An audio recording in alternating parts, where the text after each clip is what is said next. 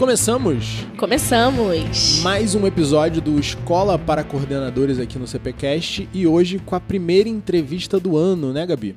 Isso, hoje a gente vai falar sobre virtudes e como elas trazem as habilidades socioemocionais, como elas facilitam a aprendizagem de habilidades socioemocionais dentro da escola. Para você que quer resolver esse mistério de como incluir habilidades de vida, projeto de vida, habilidades socioemocionais no seu currículo, no seu projeto pedagógico da sua escola, essa entrevista vai te ajudar bastante. E hoje a gente conversa com a educadora cristã, esposa, mãe e ciclista, diretora do Harmonia Bilingue em Campo Grande, Mato Grosso do Sul. Pessoal, com vocês, Talita Martins. Bom, vou pedir para você se apresentar para o pessoal e contar aí um pouquinho da tua trajetória, porque eu sei que você não começou em educação, não é isso? Ah, é isso aí. Eu sou, na verdade, a minha primeira formação é nutrição. Eu fui nutricionista durante um bom tempo, da área hospitalar. Sempre trabalhei com pessoas, né? É, só que eu sempre gostei muito da área de educação. Então, logo que eu comecei a trabalhar em hospitais e em clínicas, eu fui chamada para dar aula em cursos técnicos e logo eu fui dar aula numa universidade particular aqui em Campo Grande e aí eu ingressei no mestrado na Universidade Federal. Meu mestrado foi em Saúde e Desenvolvimento da região do Centro-Oeste. E eu sou casada com o Daniel e a minha sogra é, tem uma escola. Esse ano nós completaremos 29 anos de escola. E prestes a casar, eles me convidaram para trabalhar na educação infantil. É, e aí foi uma decisão bastante difícil, porque eu só trabalhava com ensino superior, é, curso técnico, mas aceitei o desafio. E aí, em seis meses, fiquei encantada. Mas para trabalhar como nutricionista? Não, Não? para trabalhar como assistente de coordenação. Foi o cargo e que aí... eu comecei também. É, então, ela me chamou para é, entrar como assistente de coordenação eu fiquei bastante, assim, indecisa na época, porque apesar de adorar a, a área de educação, era uma área de educação para adultos, ensino superior, e também ligada à área de saúde, né? Uhum. E aí eu fui, fiquei seis meses é, na escola e seis meses ainda lecionando na universidade. Aí, após seis meses, eu tomei já a minha decisão, fiquei extremamente encantada com o ensino infantil, na educação nos primeiros, da, sobre estudar é, sobre educação nos primeiros anos de vida. E então eu me dediquei à escola. Aí fui estudar, fiz pedagogia, fiz vários cursos de formação, né, pós-especialização na primeira infância. E hoje eu estou na escola há 10 anos. Eu atuo especificamente na direção da educação infantil e eu coordeno a equipe de orientação educacional da escola. Então, sou eu quem formo é, as psicólogas, as pedagogas, é, que trabalham diretamente na orientação de crianças, adolescentes, de famílias, né, pais, mães, na orientação de professores, é, e também é, atendem é, profissionais que estão é, que participam né, de atendimentos em, com as crianças e os adolescentes, são psicólogos, fono, terapeutas, entre outros. E já faz um tempo que eu faço a formação dessa equipe toda, que orienta aproximadamente, nós somos hoje em 1.360 alunos, nós temos 1.360 alunos, nós temos aproximadamente 330 funcionários, então, é uma equipe de em torno, eu tenho em torno de orientadores educacionais, eu tenho aproximadamente 10 orientadores educacionais. Uhum. E esses orientadores, eles é, atendem diariamente essa gama de pessoas. Crianças, adolescentes, pais, mães, funcionários e profissionais que atendem também as crianças da nossa escola. Né?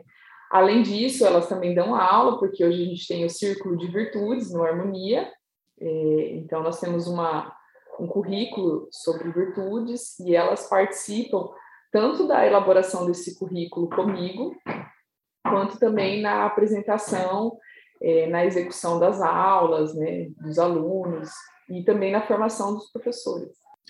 Legal. É, a curiosidade que me bateu aqui, né, como, como alguém que trabalha em escola há algum tempo, é a seguinte: é, como é que é para achar? Porque é uma equipe grande de orientadores. Você tem muitas escolas hoje que não tem nenhum, né? Você tem 10, então você precisa encontrar e formar essa galera. Como é que é esse processo? É fácil achar orientador para trabalhar aí? Como é que é para vocês? É, não é uma tarefa fácil, é até porque a maioria dos orientadores, a formação de base dele é, é psicologia, né? E, e, o que nós não queremos é montar um consultório de psicologia dentro da escola. Né? Não, é esse, não é esse o objetivo do papel do orientador educacional. Então, a maioria dos nossos orientadores educacionais começaram como professores. E é, são ou psicólogos, ou pedagogos, ou psicopedagogos, né, de, que foram se formando no decorrer dos anos e que tem uma coisa que depois de um tempo eu entendi, que é o famoso zelo educativo, que é a capacidade é, de escutar, né, de absorver, de interpretar o que acontece, a realidade, é, a dinâmica, e partindo dessas informações, ele consegue é, fazer as orientações, as mediações com a criança, com o professor, com a família, né, e com os profissionais que acompanham. Então, é uma é uma, um cargo dentro da escola que eu falo que é o coração da escola, né? Então, ele aquece a escola, ele aproxima as pessoas, ele conecta as pessoas. Então, precisam, precisam ser pessoas muito sensíveis, precisam ser pessoas que gostam de é, se doar a outras pessoas, é, pessoas que têm a capacidade de ouvir, de interpretar as realidades, as diferentes realidades, e fazer orientações dentro daquilo que cada é, situação e circunstância precisa. Né? Então, normalmente, eles começam como professores. Então você não, não vai todos? Você não vai fazer um processo seletivo e contratar e colocar para atuar, né? Ele vem isso. Trabalha como professor, passa por um período de formação para depois poder atuar no cargo de orientação. Isso. Hoje nós temos, ó, na educação infantil, nós temos duas orientadoras educacionais. No F1, que é o Fundamental 1, nós temos três. E no F2, nós temos duas. E no ensino médio, nós temos duas, tá? Eu acho que dá mais ou menos 10, eu não, não contei certinho. É, então, assim, de todas essas daí que nós temos no Harmonia, na escola, é, nós temos duas, é, duas, que não foram professoras, que começaram já. É, uma delas é mãe na escola, né? Então, assim, tem as duas filhas há anos conosco, já conhecia toda a dinâmica da escola, e esse ano deu certo dela vir compor a nossa equipe. Então, é uma pessoa que participa muito da, da rotina, do cotidiano escolar, que conhecia muito sobre o currículo, sobre os princípios, valores da escola. Então, fica muito mais fácil, né? E é, um, é uma, um trabalho de formação. Então, como eu faço a formação dessa equipe, todas as quintas-feiras nós temos uma hora de formação. Então, nós começamos duas e meia da tarde terminamos três e meia da tarde. E aí, todas as quintas-feiras, nós temos temas relacionados é, à formação dessa equipe de orientação educacional, que a, a maior parte deles é, hoje está focada no trabalho com as virtudes, né? E também no trabalho da preceptoria, que esse ano nós começamos a preceptoria no Harmonia, e todas as orientadoras educacionais, elas terão dois alunos que serão os alunos, os pupilos, né, que passarão pela preceptoria. Então, nós vamos começar o projeto piloto é, com as orientadoras educacionais, para que depois a gente possa formar professores para serem preceptores, que é um grande desafio também. Né? Legal. Explica para o pessoal que, que escuta a gente o que, que é preceptoria, o que, que faz um preceptor? É um trabalho muito bonito, muito encantador também. Então, a preceptoria, ela tem um olhar mais personalizado e mais específico para as demandas do aluno, né? Então, o objetivo de uma preceptoria é você entender como que está o desempenho pedagógico, curricular desse aluno, assim como o desenvolvimento das habilidades socioemocionais, É, e também é, como está o desenvolvimento é, das virtudes, né? Então, é, é um trabalho que você passa a entender, conhecer bastante seu aluno. Então, para começar, né, nós precisamos, é, de fato, saber quem é o aluno que vai receber a preceptoria e por que ele vai receber essa preceptoria.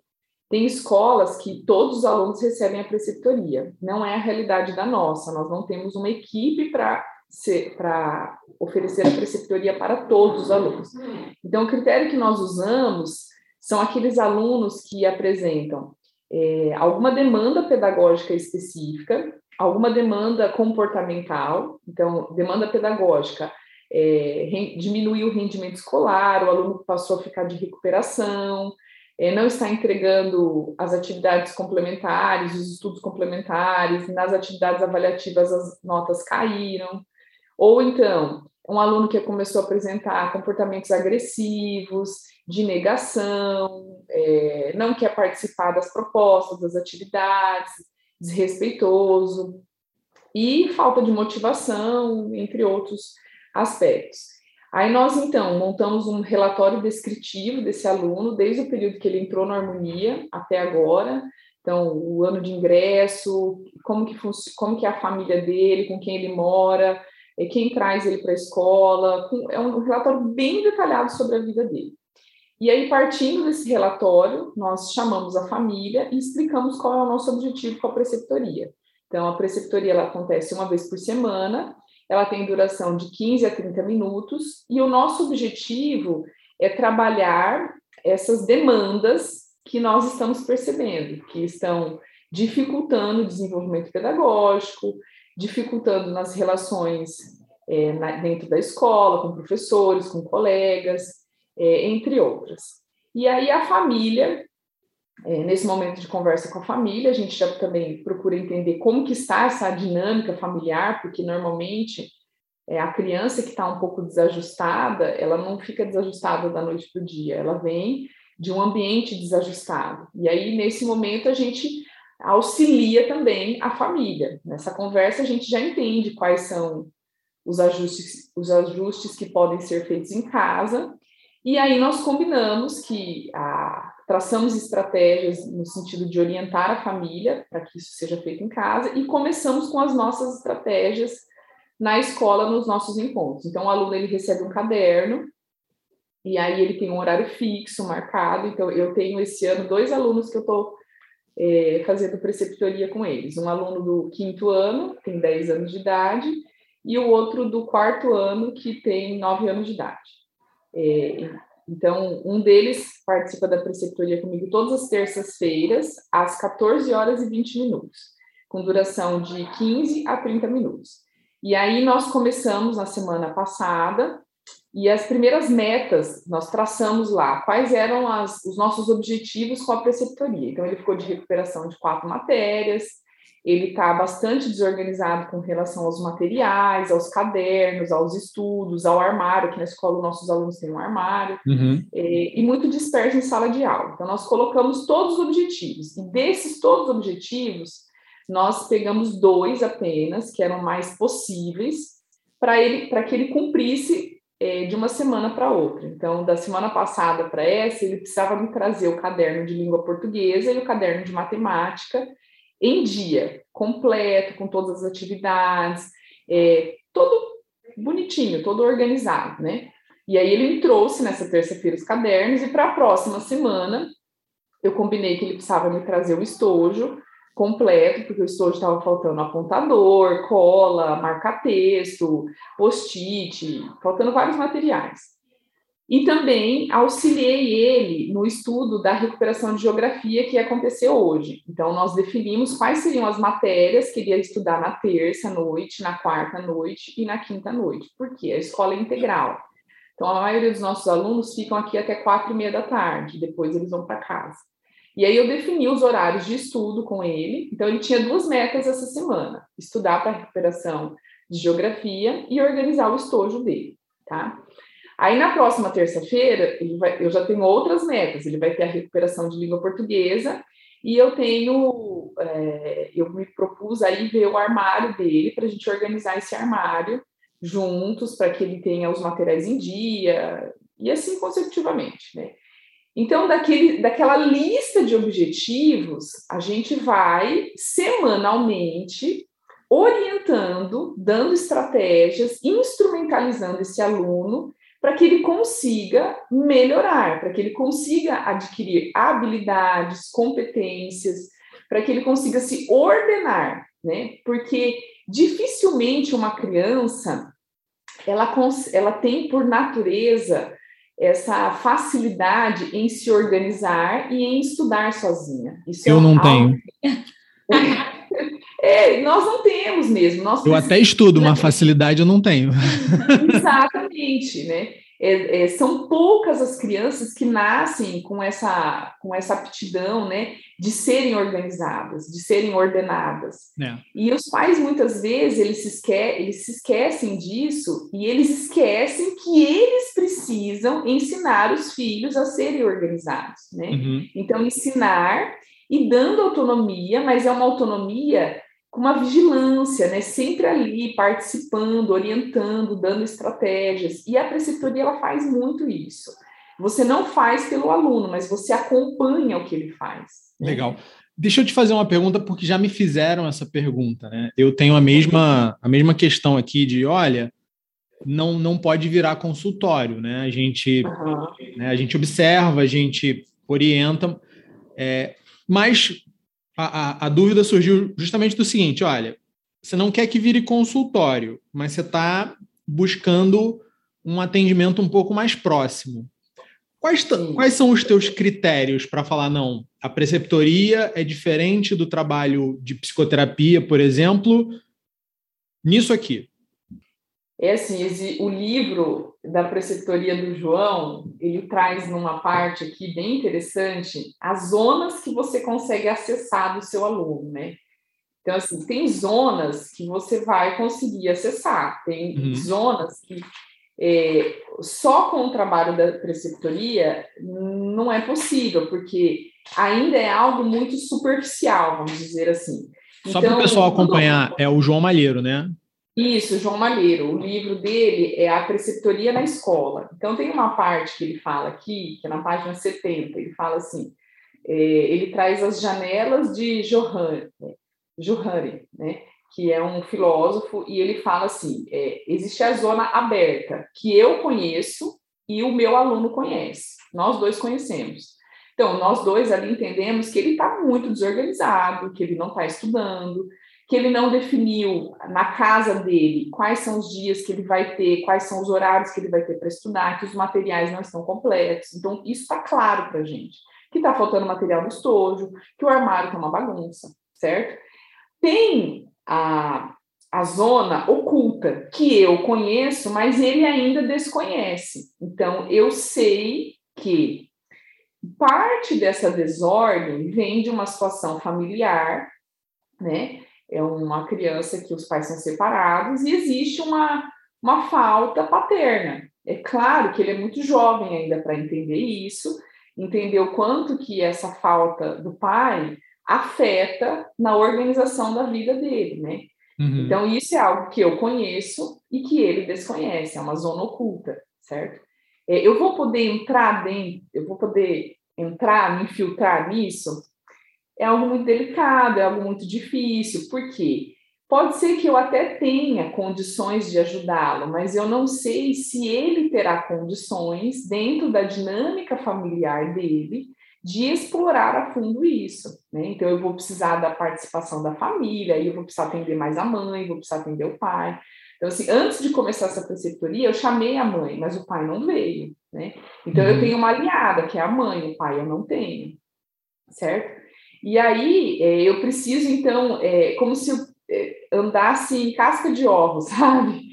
É assim, aqui eu vou entrar porque é possível, porque eu tenho a parceria da família, mas aqui eu não vou poder me aprofundar tanto, porque se eu mexer sem o apoio da família, vai ficar um trabalho é, sem fundamento, vai ficar um trabalho uhum. vazio. Eu posso até gerar mais confusões mais é, problemas internos do que auxiliá-lo. O preceptor ele precisa é, ter esse zelo educativo de entender que ao mesmo tempo ele é amigo, né? Ele é um conselheiro, ele é um tutor, ele é um modelo, porém ele não é um psicólogo que vai poder acessar muitas coisas do inconsciente, da psique, porque faltam recursos, né? Faltam recursos no sentido de uma orientação parental, é, de um trabalho específico, às vezes com a família, que a escola nem sempre vai conseguir fazer. Né?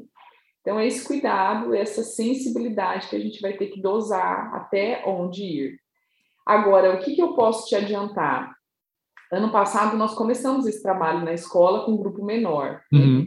É, dentro dessas proporções que nós conseguimos entrar, né, pedagógicas, de habilidades, de, de ordem, de virtudes, e nós tivemos uma, um resultado muito bom dos alunos que participaram, porque é, o David Isaac, naquele livro, esse livro aqui que eu gosto bastante, a, a Educação das Virtudes Humanas e Sua Avaliação, ele fala que é impossível um ser humano viver a ordem interna se ela não vem de fora para dentro. Então, se uma criança ela não ela não tem é, modelos de pessoas organizadas, pessoas que são que têm uma capacidade de trabalhar, de se dedicar é, a algo, né, de perseverar, de ter uma constância, dificilmente ela vai ser uma, um adulto é, que vai ter constância, vai, que vai ser resiliente, que vai perseverar, que vai ser ordenado, porque ele não teve esse modelo, né? A gente a criança aprende de fora para dentro, ela vai absorvendo isso. Aí ela vai se organizando internamente à medida que ela amadurece. Eu ia falar que essa pergunta que o Luciano fez, eu perguntei isso para a Adriana lá no, no congresso, a Adriana abriu para as pessoas se situarem. E ela falou que a gente tem que entrar até aonde o desenvolvimento da criança permita, que a gente tem que olhar para o desenvolvimento da criança. Então, você deu até aí o exemplo do, do caso dos pais separados, né? Nesse caso do teu aluno. E aí ela, ela fala que do desenvolvimento da criança no sentido de isso está atrapalhando o desenvolvimento dessa criança? Esse é, fator aí que você está tentando acessar atrapalha, ela não está se desenvolvendo por isso, então você precisa entrar. E aí, eu não sei se isso, se isso responde a pergunta, mas. Eu, é eu concordo, é eu acho que eu concordo, eu acho que aí você, a, a, preceptoria, ela não fica só focada na criança, né? Ela vai ter uma, ela precisa da parceria da família. Então, tem situações familiares que afetam o desenvolvimento pedagógico, cognitivo, social de crianças. E aí, se isso de fato tem uma interferência muito nítida, a preceptoria praticamente tem que se estender para a família. Uhum. A gente... a gente precisa de uma família parceira, né? A gente tem uma experiência aqui é, de ter famílias que querem participar e a gente tem experiência também de famílias que não querem ser muito incomodadas, né? Então, você falou aí, ah, eu combinei com o meu aluno aqui que na numa determinada semana ele ia trazer o estojo completo. Às vezes, só dele chegar para a mãe e falar, olha, tem que comprar mais um apontador e uma borracha porque eu perdi os meus, já rolam, ah, essa escola, né, vive pedindo coisa e tal. E você também falou que essas reuniões são semanais. Eu imagino que com os alunos. Qual com é? Alunos. Tem uma periodicidade com a família? O, o quanto você incomoda a família nesse processo? Ai, olha, bastante. Então, assim, no, é, normalmente crianças que estão desordenadas afetivamente, materialmente, temporalmente, é impossível você ajudá-la se você não puxar a família para você. Então, a criança começou em fevereiro as aulas, primeiro mês.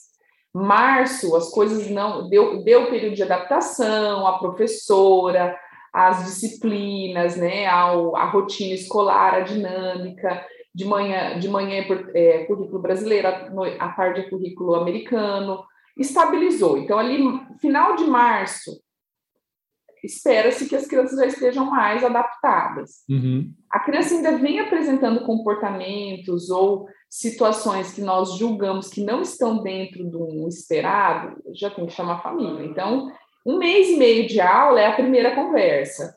Aí nós fazemos o que? Nós entendemos o que, como que é a dinâmica, desde o horário que a criança acorda, a, o horário que a criança dorme, como são as refeições, como que é o hábito de higiene, como que é o hábito de estudo em casa, como que é a situação com telas, com quem que ela mora, né, com quem que ela dorme. Aí entendemos isso. Bom, então, ó, agora vamos pensar nessas estratégias e aí a gente vai voltar a conversar daqui um mês. Aí, grande parte das famílias, elas entendem, elas têm aquele insight, né? Puxa, agora é hora da gente mexer com isso. Aí, nesse um mês, se a família conseguiu compreender que a dinâmica não estava favorável, e ela começa a fazer intervenções ali, a criança melhora em duas semanas, assim, claramente. Né? Quando a criança não melhora, aí chama de novo a família. Olha, veja, lembra que nós conversamos sobre essa situação, nós fizemos esses combinados, e nós estamos percebendo que não está caminhando. Então, uma família que está resistente, praticamente ela está na escola todo mês, que uhum. está a cada 45 dias né? Porque, de fato, assim, é, é, impossível trabalhar sozinho. O próprio congresso que a gente participou, ele traz lá educação personalizada, a família no centro. E, de fato, é a família no centro. Se essa família é, não entender que o papel dela é educar e não somente criar o aluno, né, ou criar o filho, é muito difícil a escola nadar na maré sozinha. É como se a gente estivesse numa, numa correnteza absurda num barquinho que não tem condições de atravessar aquela, aquela correnteza e ainda a tempestade junto.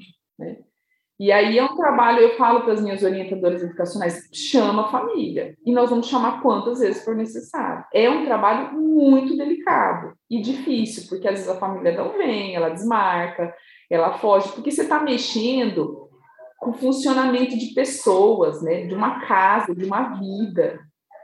E aí esse funcionamento está refletindo num ser humano que está dentro da escola. E nós estamos vendo os comportamentos desse ser humano. E a gente está vendo, olha, não está legal, está desajustado. Só que se a gente não mexer na base, não vai funcionar, né? E aí quando a família percebe assim, puxa, olha, a escola não está só aqui me, não está só me, não está só mostrando os problemas, ela também se dispôs a atender meu filho uma vez por semana, fazer orientações, acompanhar os cadernos, acompanhar os estudos. Puxa, então se a escola está se propondo a fazer isso, eu também preciso me, me comprometer com a educação Sim. do meu filho, né? E aí, é, nesse aspecto, a gente ganha mais a família, quando a gente oferece um serviço mais personalizado. Diferente só quando a gente atende a família, orienta e fala, ó, daqui, uma, daqui um mês a gente volta a conversar. Uhum. Mas tá, e o que a escola está fazendo? Apesar de que dentro da sala de aula a gente já faz muita coisa, né? O professor está ali constantemente participando, orientando, regulando, né, se vinculando. Mas quando você foca especificamente, atende ali, personaliza, é, tem uma diferença. Mas existe existe essa rixa, parece, né, que é uma competição de quem é a culpa, né? É, uhum. ah, as notas não estão boas, o comportamento não está legal, ah, é porque a escola não faz nada. Não, é porque a culpa é da família que dá o telefone lá.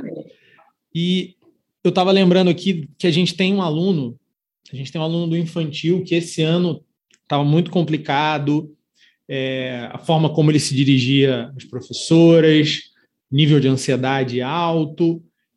E aí eu sentei para bater um papo com a mãe, conversei e falei: olha, põe para fazer uma atividade física, uma não, umas oito, né? Põe essa criança para correr, para gastar energia, tira a televisão dela, né? Foram, a gente conversou sobre a rotina e aí foram uns, uns dois, três pontos assim. Como você falou, a mudança de comportamento da criança ela acontece muito rápido quando há essa resposta, né? Uhum. E, e eu acho que a gente demorou, não sei, né? Eu, eu demorei talvez um pouco para perceber isso, porque eu sempre vi essas experiências com alunos.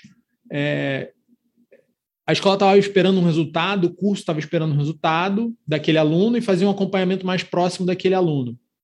Uhum. É, então, era aquele aluno que ia levar o nome da escola, ele tinha muita atenção. É uma coisa muito americana isso, né? Lá nos Estados Unidos eles fazem uma prova e vão para a turma especial, aí aquela turma tem tratamento especial e vão, vão aumentando os gaps. E essa abordagem é uma abordagem que chama muita atenção das famílias também, porque você fala, não, estão me dando toda essa atenção, estão me dando toda essa estrutura, estão dando toda essa estrutura para o meu filho, e eu sei que o meu filho não é o melhor aluno da turma, eu sei que não é ele que tira as notas mais altas, né? E eu acho que isso tem um, um efeito importante também. Você também enxerga assim? Sim, enxergo. Até quando nós começamos o trabalho com a preceptoria, as famílias ficaram muito surpresas. E a primeira coisa que elas falaram é: quanto que isso vai custar? é, quanto que isso vai onerar na mensalidade? Nós falamos: não, não vai onerar nada. Nós queremos ajudar você e o seu filho, né? Então eu brinco é, quando eu atendo, eu ainda atendo bastante família. E aí, quando eu atendo as famílias, eu falo para eles assim: ó, eu só vou desistir do seu filho se você desistir dele, tirando ele da escola, né? Então, aí a família, puxa, se ela está falando isso, eu preciso fazer alguma coisa, né? Então, é, e, e, eu vejo muito hoje, é, quando a gente fala, ó, ele foi escolhido porque ele precisa é, melhorar, ele precisa, ele tem demandas. Aí a família fala, mas você vai fazer isso por ele? Sim, eu vou fazer isso por ele. Apesar de querer fazer isso por todos, né? Nós só não temos condições hoje de fazer isso por todos. Porque além de não termos é, pessoas capacitadas, é, nós ainda não conseguimos pensar em que momento fazer isso com todos, porque como uhum. eu disse a vocês, a escola é período integral, então eu precisaria uhum. é, organizar horários para que as crianças fizessem é, no contraturno, mas o contraturno, ele também é obrigatório na escola, porque a escola é bilíngue, é período integral, certo? de forma que eu preciso ainda estruturar para oferecer isso para todo mundo, né? E, eu, e, e aí tem uma outra questão que algumas literaturas de preceptoria falam. Nem todos os alunos, quando você oferta para todo mundo, nem todos virão também.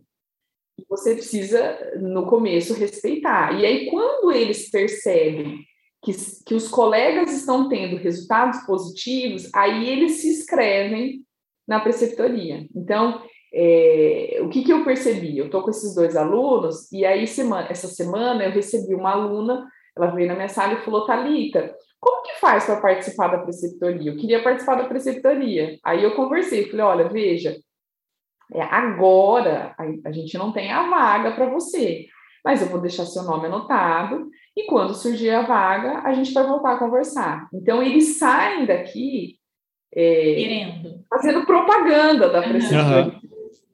É um trabalho fantástico, é um olhar personalizado, é um olhar específico, é, o, é o, o famoso zelo educativo. É fantástico. E além de tudo isso, além da preceptoria, tem o trabalho com as virtudes dentro da escola. Então, é, foi, foi que eu conversei com a Gabi esse tempo atrás, né, Gabi? É, que nós passamos aproxima, é, mais ou menos de sete a oito meses formando a equipe de professores, coordenadores, orientadores educacionais para implantar o currículo das virtudes na escola. Então, o que, que todo mundo fala, mas por que virtudes? Nada mais é do que o desenvolvimento de habilidades e competências socioemocionais, né? Só que é um trabalho muito mais profundo, que daí mexe lá com a natureza do ser humano, né? Com a vontade, com a, os afetos, a formação da inteligência, né, como Aristóteles tra trazia as três potências humanas. E aí nós percorremos uma formação dessa equipe de forma que, hoje, desde a educação infantil até o ensino médio, eles têm semanalmente aulas de virtudes, que nós chamamos é, círculo de virtudes no F1 e na educação infantil, e no ensino fundamental 2 e no médio, como orientação educacional. E além dessas aulas específicas, nós montamos uma espécie é, de tarefas, um quadro de tarefas, né? Que o professor, diariamente, dentro da rotina do cotidiano, do cotidiano escolar dele, ele traz ali por trás daquela atitude, daquele dever, daquele compromisso, uma virtude atrelada. Uhum. Né? Então, quando os alunos é, nós trabalhamos há pouco as ordens afetiva, temporal, material, é, e aí tinha, uma, tinha um quadro das ordens. Então, dentro da ordem material, o professor tem lá na sala dele aquilo que o aluno precisa diariamente fazer, que no começo ele faz de uma maneira é porque eu sou obrigado a fazer, mas que depois ele vai entendendo o benefício dele fazer aquilo dentro de uma dinâmica de uma sala de aula para o pro professor, para os colegas e para ele. Então ele passa a fazer de uma forma racional, porque aquilo faz bem para todo mundo. Eu vou te pedir para me mandar uma foto desse quadro, porque você não tem ideia de como estão as coisas aqui. Mas brincadeiras à parte. Tá, tá zoneado mesmo, né? Mas só porque é, fala um pouquinho. Eu, eu costumo dizer para as pessoas o seguinte, quando me perguntam, né? Olha, tá todo mundo lendo o poder do hábito, tá todo mundo lendo rápido e devagar, é. né? Então, no fundo, no fundo. Milagre da manhã. Milagre da manhã. Clube, né? Clube das 5 da manhã lá, 5 AM Club.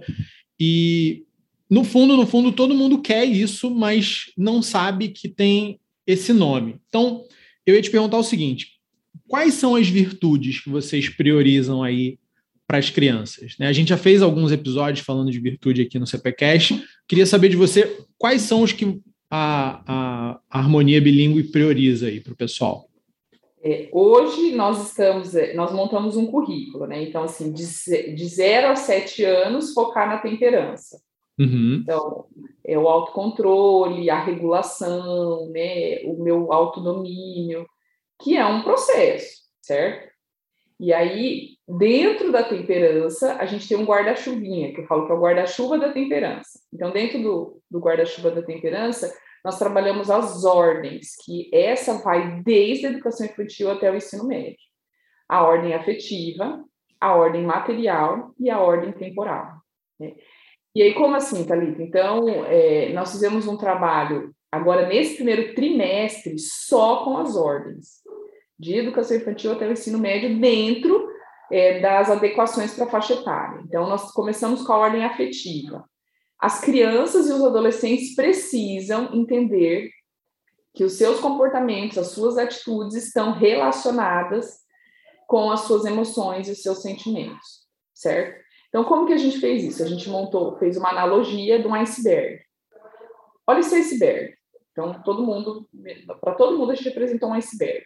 O que, que você vê quando você olha um iceberg de fora? Você vê uma, uma superfície pontuda só que você não enxerga o que sustenta o iceberg que está uhum. dentro da água, certo?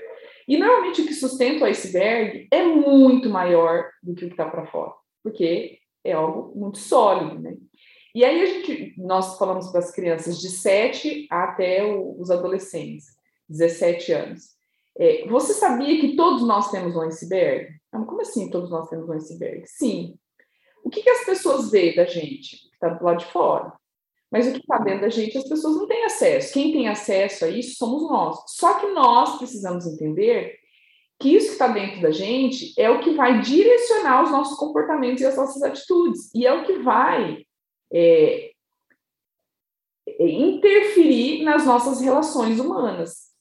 Então, quando eu estou com raiva, se eu não identifico que eu estou com raiva, porque eu estou com o pescoço pegando fogo, porque eu estou com o coração batendo forte, né? Porque aí vem as minhas emoções, que é algo mais uhum. primitivo, né?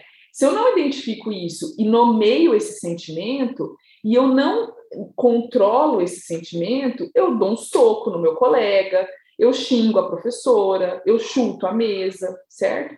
Ok, todos nós sentimos raiva. Então, vamos lá, vamos lá, crianças e adolescentes, todos nós sentimos raiva. Isso não tem problema em sentir raiva. O problema está em você não identificar o seu sentimento e as suas emoções e o quanto isso interfere nos seus comportamentos e atitudes. Porque quando você não identifica o porquê que você está com raiva e que você está com raiva, você é uma pessoa agressiva, você tende a usar palavras ofensivas, você tende a ser agressivo fisicamente, que é o que as crianças menores fazem, porque elas não conseguem identificar. Eu tô com raiva porque o meu amigo sentou do meu lado e eu não queria que ele sentasse do meu lado, certo? Então, uhum. você pode não querer que ele sente do seu lado, você pode ficar irritado, irado com isso, mas isso não te dá o direito de dar um soco nele. Então, o que a gente pode fazer nessa situação? A gente pode conversar com a professora e falar: eu não quero sentar do lado dele, você pode me auxiliar? eu preciso tomar uma água, eu preciso refrescar minha cabeça. Né? E aí, é, eu trouxe para todos os professores trabalharem com todas as crianças, assim, por trás de um comportamento inadequado, uma atitude inadequada, existe um sentimento e existem emoções que não foram identificados e não foram trabalhados. Uhum. Certo? Porque se é. você não identifica, você não trabalha, você não reconhece, você vira uma metralhadora ambulante. Porque tudo afeta a gente, né? As coisas afetam. Agora, não é porque me afeta que eu tenho o direito de sair eh, batendo, socando e xingando todo mundo, certo? Desrespeitando todo mundo. Eh, eu preciso ser sincero, sim, mas eu não posso ser ofensivo. Eu posso não gostar do tênis do meu colega, mas eu não posso falar para ele que o tênis dele parece um tênis de palhaço horroroso, parará, parará. Eu preciso fazer isso? Não. Não. Certo? Então, é, esse trabalho com, as or com a ordem afetiva foi de uma, de uma preciosidade, porque, assim, as famílias falaram, gente, a gente, de fato, quando a criança está irritada, está chorando, está brava, a gente fala, para de chorar, se, aca se acalma, mas não, você só vai conseguir se acalmar se você entender a natureza daquilo, o que está te gerando, o porquê daquilo. Ô, Thalita, deixa eu te perguntar uma coisa. Vocês apresentaram isso para os pais? Vocês fizeram Aí uma apresentação para os pais da, que vocês trabalhariam virtudes dessa forma com as crianças? Então, sábado agora, nós vamos ter a nossa primeira reunião de pais. Não, perdão, segunda reunião de pais do ano. E eu vou falar exatamente isso. Uhum. Sobre o trabalho relacionado com a virtude da temperança e as ordens. Então, primeiro eu vou falar sobre a ordem afetiva, Aí vou explicar como isso foi desenvolvido, a importância desse trabalho. Aí vou falar sobre a ordem material. Então, tudo tem um onde, guardo já, né? E aí, isso incluiu, dentro da dinâmica de sala de aula, uma vassoura e uma pá. Então, lá na sala, todas as salas têm vassoura e pá, e todos os dias tem o ajudante da sala, da limpeza, né? Da organização. Tem o ajudante das mochilas, tem o ajudante das que cuida das chaves dos armários, tem o da vassoura, tem o da pá, tem o que cuida do quadro. Então, todos nós somos responsáveis por organizar esse ambiente, porque ele é um ambiente coletivo, né? E aí, se, eu brinco com eles, eu falo assim: se vocês ajudam e contribuem com a professora, ela vai estar muito mais calma, ela vai estar muito mais feliz, ela vai estar muito mais contente. Agora, quando vocês não obedecem, vocês estão é, agitadíssimos, como que a professora fica? Ela fica agitada, ela fica brava, ela fica mais oriçada. Então, mas é porque o ambiente está assim. Então, se todo mundo colabora, tudo vai funcionar melhor. No começo, e aí dá mais tempo de parquinho, né? Exatamente. No começo, os professores falavam assim: gente, mas é mais uma coisa para gente, os professores. Eu ia falar tá? isso. É. Uhum. Como é que foi a receptividade disso aí? E se eles no já te mostraram o resultado? No começo foi tenso, porque a primeira coisa que o professor falou, mais uma função para mim mais uma função, mais é, uma coisa para eu estudar, mais uma atividade para eu fazer, né? Aí eu falei, veja, se vocês enxergarem o resultado disso a médio e longo prazo, vocês vão ver o quanto vai melhorar a gestão de sala de aula de vocês, o quanto vai melhorar o comportamento dos alunos de vocês e o quanto a vida de vocês quanto professores vai melhorar. Só que vocês precisam vivenciar isso, né? Hoje, nós começamos então em fevereiro, nós estamos uhum. agora em junho praticamente. Hoje eles falam, nossa, foi a melhor coisa que aconteceu, né?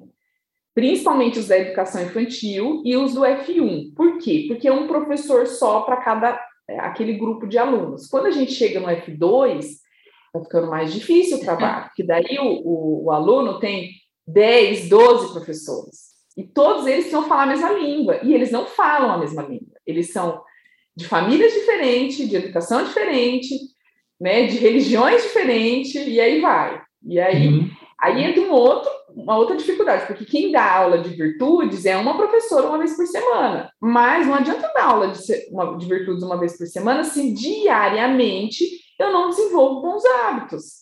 Então, chama todos os professores especialistas e fala, gente, se vocês diariamente não falarem para os alunos, olha, fecha a porta, por favor, arruma sua carteira, lixa dentro da lixeira, e são coisas básicas, é coisa assim, é, é muito pequena. Só que se você vai deixando, porque dá trabalho pedir para fechar a porta, dá trabalho pedir para jogar coisa no lixo, dá trabalho para arrumar a cadeira, vai virando um caos. Vira um caos. De fato, a sala vira um caos. Né? Então, o nosso maior desafio hoje é o ensino fundamental 2.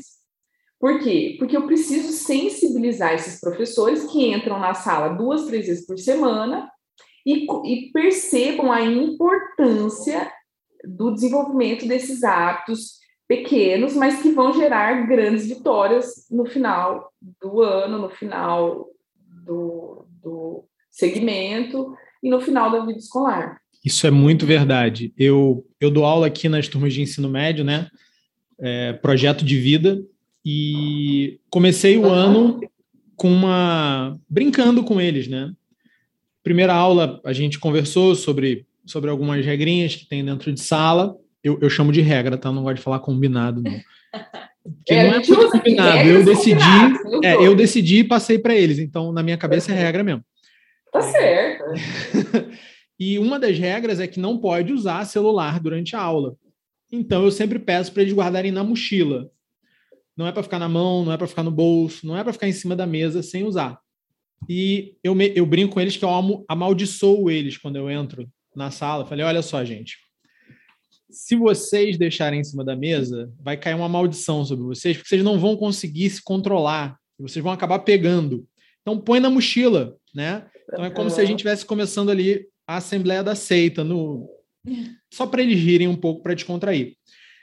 E o que, que acontece hoje? Né? A gente terminou o primeiro trimestre agora, e quando eu entro em sala, eu dou uma aula por semana para cada turma só não tem nenhum celular em cima da mesa na minha aula quando eu vou começar a aula.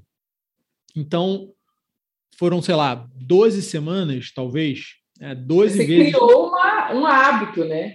Exatamente. Então, agora a gente está começando a trabalhar a questão do banheiro. Por quê? A gente tem dois intervalos. Ensino médio, hein? Ensino médio. A gente uhum. tem dois intervalos. Então, o pior que pode acontecer com eles é ficarem 90 minutos em sala. Uhum. Eles têm, Sim. né?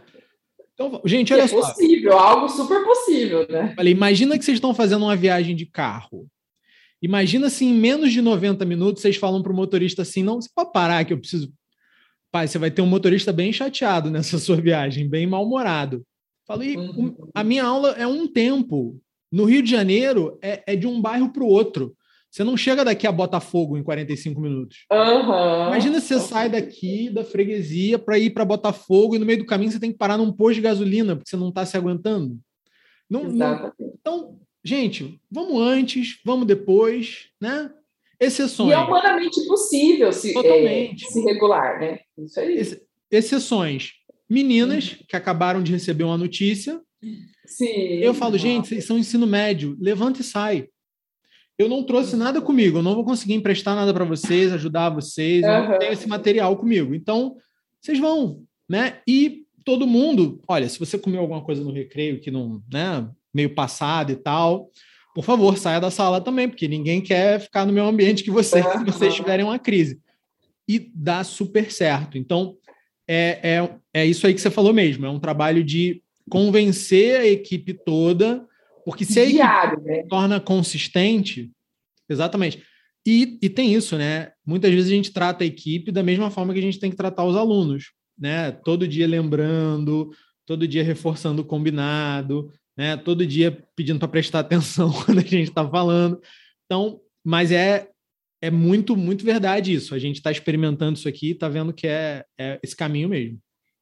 É, e, é, e o que eu falo para os professores, para os coordenadores, é, os outros diretores, né?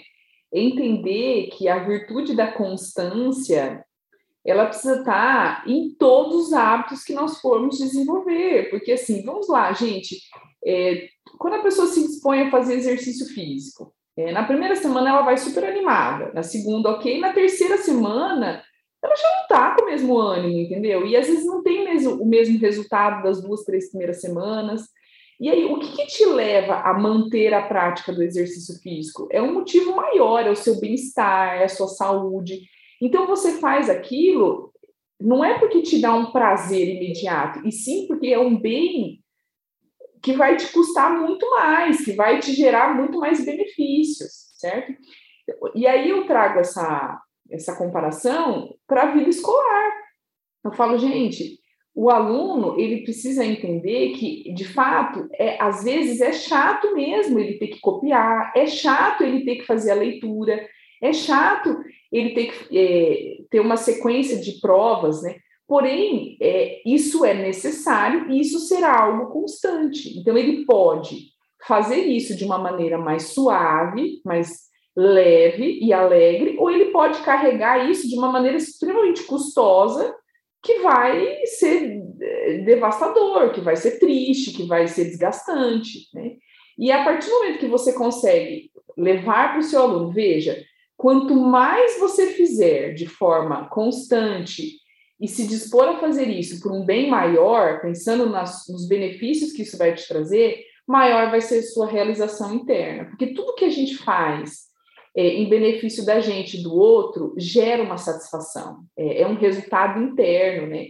Então, puxa, eu ajudei, puxa, eu fiz, eu conquistei, aquilo ali tem um custo interno que não tem nada a ver com eu ir lá e comprar uma bolsa, eu ir lá comprar um tênis. Hoje eu, tá, eu recebi um grupo de alunos na minha sala e eu falei para eles, por que, que eles estudam? Aí um deles respondeu assim para mim, ah, a gente estuda porque a gente quer fazer uma faculdade e ser rico. Né? Aí eu falei, é, eu falei, ok, mas o dinheiro vai comprar tudo na sua vida? Ele falou, ah, vai, um carro, uma casa. Eu falei, é verdade, mas o dinheiro vai comprar os seus amigos? O dinheiro vai comprar a sua felicidade? Você pode até ficar feliz porque você comprou um carro, é verdade. Mas o dinheiro vai comprar a sua paz de saber que você faz aquilo porque é certo, porque é bom, porque te dá prazer. Te dá prazer fazer o que é certo e não só porque aquilo te dá um prazer momentâneo, né? E aí a gente foi dando exemplos. Eu falei, veja, para você passar num concurso para juiz, você tem que estudar muito, certo? Só que existem dois tipos de juiz, eu falei para eles. Aquele juiz que é bom, porque ele vai julgar um criminoso e um inocente, e ele vai julgar corretamente, de forma moral e ética, certo? E tem o juiz que ele fez a faculdade, que ele passou no concurso, que ele é inteligente, que ele é inteligente, mas ele não é uma pessoa boa, porque ele se corrompe, porque ele, quando alguém, um criminoso, fala para ele assim, olha, eu vou te subornar e você me liberta, ele vai lá e faz isso. E aí, qual desses juízes vocês querem ser? Eu falei para eles. Aí eles, claro que a gente quer ser o que, o que vai condenar o criminoso. Eu falei, então, estão entendendo que na vida não basta só a gente ser inteligente, não basta só a gente ganhar dinheiro, a gente tem que adquirir uma, cor, uma coisa chamada bondade, a gente tem que querer ser bom, querer o bem. E o bem a gente só adquire procurando fazer o bem, procurando fazer o que é certo. Né? Procurando se sacrificar. Eu falei para eles, porque esses alunos que eu atendi, eles ficaram de recuperação da disciplina de virtudes. Olha isso, de recuperação. E aí eu falei para eles, eu trouxe eles aqui e falei assim, por que vocês ficaram de recuperação? Aí eles foram falando, é, porque eu não respeitei a professora, porque eu estou desorganizado, porque não sei o quê. E aí eu fui dando exemplos para eles do porquê que a gente desenvolve esse trabalho na escola.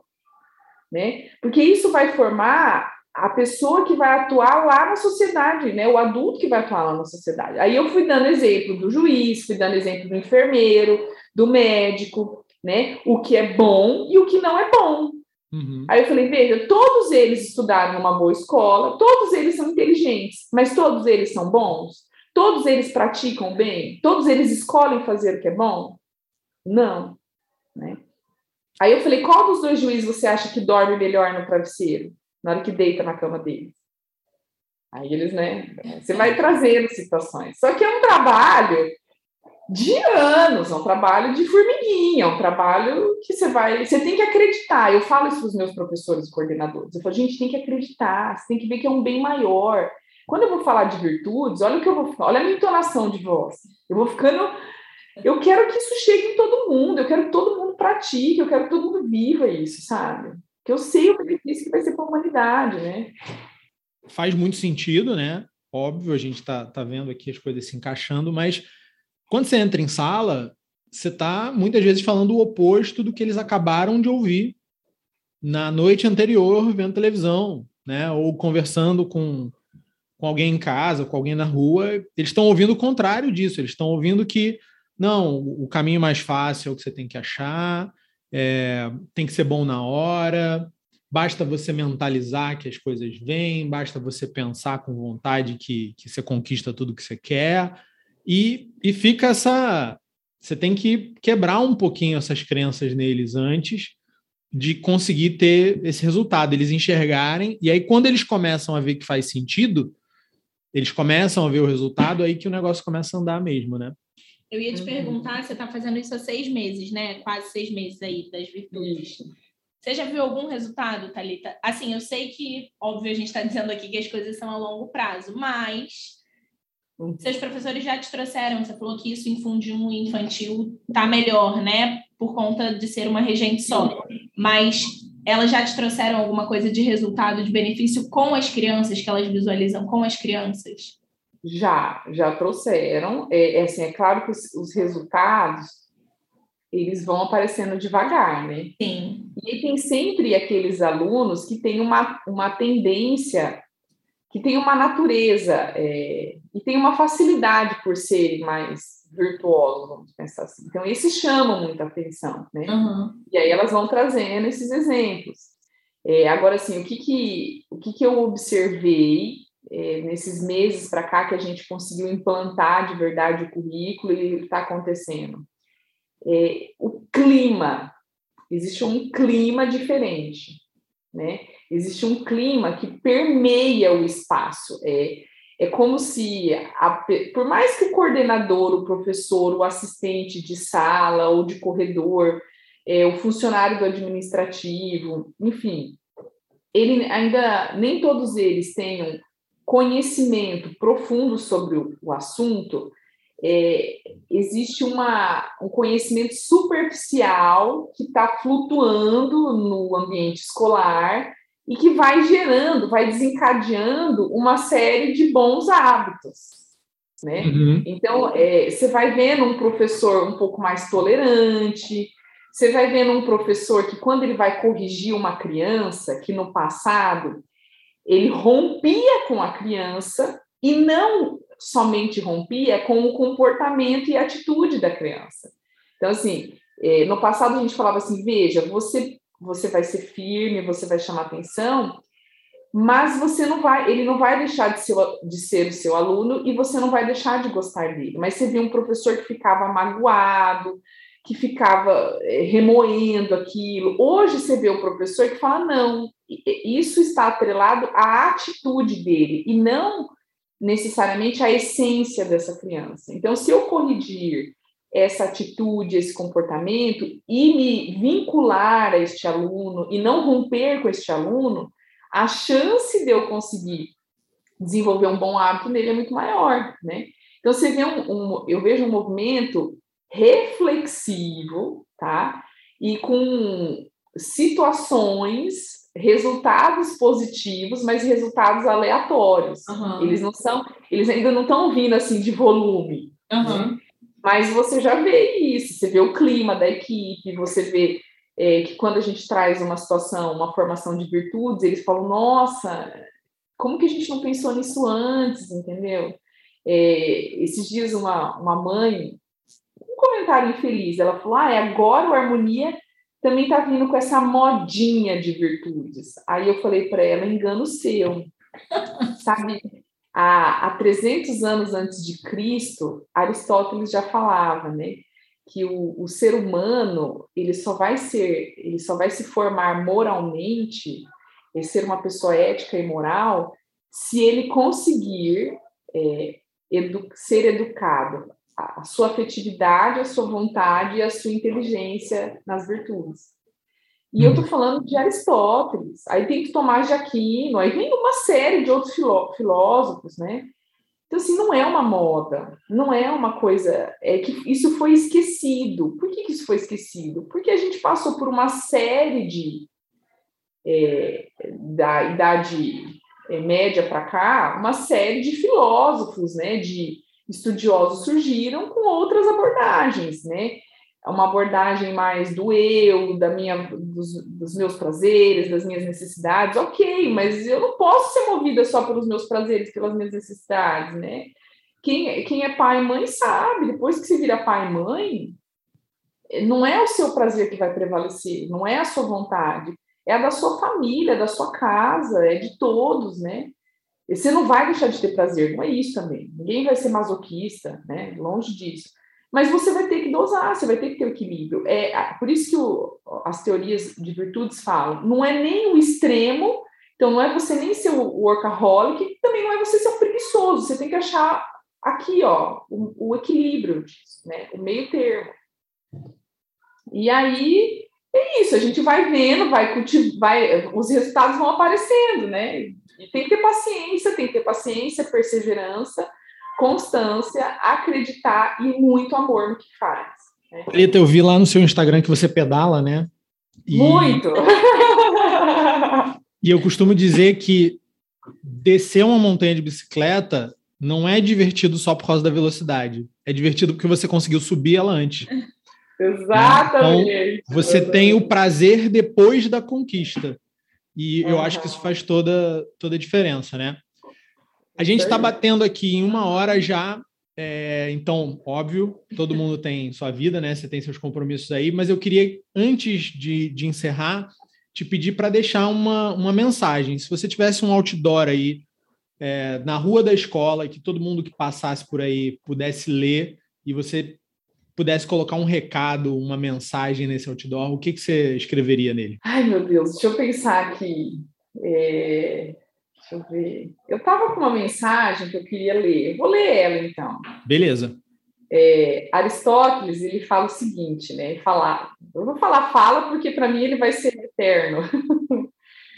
é, as virtudes morais são decisivas nos prazeres e nas dores, porque por causa do prazer, podemos escolher o mal, o bem aparente, que é o bem imediato. Porque você quer aquele prazer naquela hora, naquele uhum. momento, naquela situação. E por causa da dor, do sofrimento, podemos fugir do bem, que é o bem a longo prazo. Né? E aí tem um grande é, filósofo religioso que eu gosto muito, que é o Rafael é, Cifuentes. Acho que Cifuentes o nome dele, deixa eu achar aqui. Que ele fala o seguinte, né? E eu acho que isso todo ser humano tinha que colocar na cabeça e entender que para tudo, para todas as vitórias maiores, existe o sacrifício diário, existe é, o peso do dia, a dificuldade do dia, do, do cansaço, da dor, do frio. Então ele fala assim: temos que aprender desde a mocidade é, nos familiarizarmos com as privações, vivendo o desconforto, a escassez, o frio, o calor, as separações, as doenças e os sofrimentos. Não procurando-os insensatamente, mas acolhendo-os com garbo, como quem comanda a vida e não como quem penosamente a suporta. É, então, eu acho que a gente tem que parar de suportar a vida, né? Nós temos que querer viver essa vida e abraçá-la com todas as dificuldades, com todos os problemas. E a educação no Brasil, eu vejo é, que ela precisa de pessoas dispostas, que tenham zelo educativo e que queiram abraçar é, para que a gente consiga formar seres humanos melhores. É Maravilha. Sensacional. Muito obrigada, Talita, de verdade. Imagina, foi um prazer conversar com vocês. Prazer obrigada. foi nosso. E obrigado mais uma vez, Talita. Um abraço, pessoal. Fiquem com Deus. Obrigada a vocês, gente. Um beijo.